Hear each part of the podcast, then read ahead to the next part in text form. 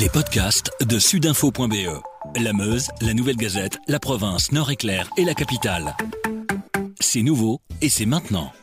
Bonjour Didier Suissen, vous êtes notre journaliste politique ici à Sud Presse. Après des mois de crise, on approche enfin aujourd'hui de la formation d'un gouvernement fédéral. Hier soir, les négociateurs ont terminé très tard leur discussion. On évoquait peut-être pourtant déjà un accord pour cette nuit. Alors pourquoi il n'y a pas eu d'accord en fait finalement cette nuit? Il n'y a pas eu d'accord cette nuit euh, parce que on arrive dans le money time, comme on le dit, ou dans le dur, comme, comme d'autres le disent en parlant des sports, à savoir que maintenant, euh, on fait passer tous les projets qui ont été évoqués, qui se trouvent dans cette espèce de prix d'or montré il y a quelques jours, on les fait passer à la moulinette du budget. C'est-à-dire que qu'on on, voit un petit peu les possibilités budgétaires et on voit que tous ces projets qui coûtent beaucoup d'argent, et eh bien peut-être que certains devraient être reportés ou devraient euh, être allégés ou, mis au placard ou que sais-je. Donc ça, ça ne se fait pas facilement. Donc c'est un exercice euh, très très très précis qui peut aussi énerver euh, pas mal les gens et donc ça peut demander un peu ou beaucoup plus de temps euh, pour que l'accord soit, soit valable.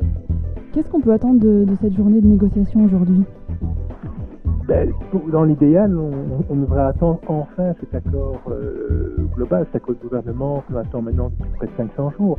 Euh, on, peut l'espérer. Euh, donc, dans, un monde idéal, ce serait bien qu'il tombe avant que les deux formateurs, Paul Magnette et Alexander De Croo, se rendent chez le roi, puisqu'ils ont de toute façon un rendez-vous avec le roi aujourd'hui ça serait dans un monde idéal. Maintenant, encore une fois, euh, il vaut mieux prendre quelques heures de plus et avoir un bon accord sans zone d'ombre, plutôt qu'un accord qui est fait à la va-vite. À la va-vite, ça peut paraître, ça peut faire rire parce que ça fait si longtemps qu'on attend un gouvernement, mais c'est vrai aussi que cette tentative, qui s'est imposée une deadline assez, assez stricte, assez serrée, donc il y a sept parties qui ne sont pas d'accord sur tous les points, et, donc euh, il vaut peut-être mieux prendre quelques heures de plus pour avoir euh, un, bon accord de gouvernement sans zone d'ombre que des a euh, ensuite quand le gouvernement s'est constitué.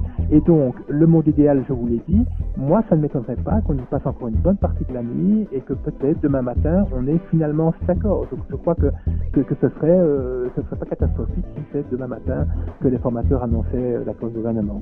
Donc, pour ce soir, ça semble un peu compromis compromis pour aujourd'hui, donc c'est surtout embêtant pour les journalistes. Hein. pour le reste, ça ne compromet pas grand-chose, puisque même s'il y avait un accord euh, demain matin, ça ne nous empêche pas d'aller faire rapport au roi ce, soir, de discuter un peu ce qui se passe, euh, de dire qu'ils sont en bonne voie. Euh, même si l'accord ne tombe que demain matin, il reste toujours mardi soir et mercredi soir pour que les congrès des différents partis puissent se prononcer sur l'accord. Et puis si tout le monde est d'accord, on passe à aux nominations de ministres, aux prestations de serment jeudi, à la discussion sur l'accord à la Chambre, la présentation de l'accord, puis la discussion jeudi et vendredi, et puis au vote samedi. Donc là, pour l'instant, si l'accord tombe même demain matin, ça ne remet rien en question. Si maintenant il faut encore plusieurs jours pour arriver à un accord, là c'est une autre paire de manches. Justement, si les négociations continuent à tarder, est-ce qu'on peut craindre euh, véritablement un échec? Tout est toujours possible. Euh, plus euh, une, négociation dure, plus forcément il y a une chance d'échec. D'autant plus que ça veut dire qu'à ce moment-là, il y a des grosses divergences, des grosses dissensions entre différents membres, et que ça peut à un moment donné euh, mener à un échec. Oui, donc toujours, tout est toujours possible. C'est vrai que si maintenant on me disait ah ben aujourd'hui on n'est pas encore d'accord, ni demain ni après-demain, euh, bon, on craindrait peut-être que le momentum est tout doucement en train de passer. Bon, on n'en est pas là évidemment. Hein. Euh, je pense qu'il y a toujours plus de chances d'avoir un accord donc un gouvernement cette semaine que le contraire? Mais c'est vrai, cette fois-ci la palissade, plus ça dure, plus il y a des risques ça échoue.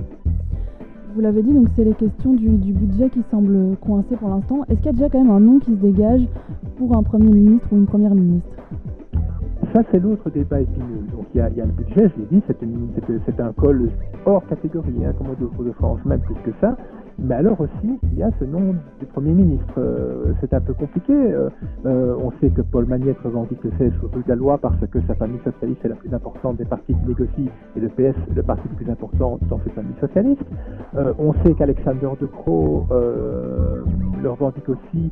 bon, il a toutes les qualités, hein, c'est un parti bilingue, c'est quelqu'un qui a une expérience, c'est un néerlandophone. Après trois trois premiers ministres francophones, bon, c'est pas tout à fait euh, incroyable que les néerlandophones demandent euh, d'avoir le Premier ministre, d'autant plus qu'ils vont être minoritaires ce gouvernement, qu'il y a une forte opposition en Flandre, ça c'est une façon d'équilibrer un peu les choses.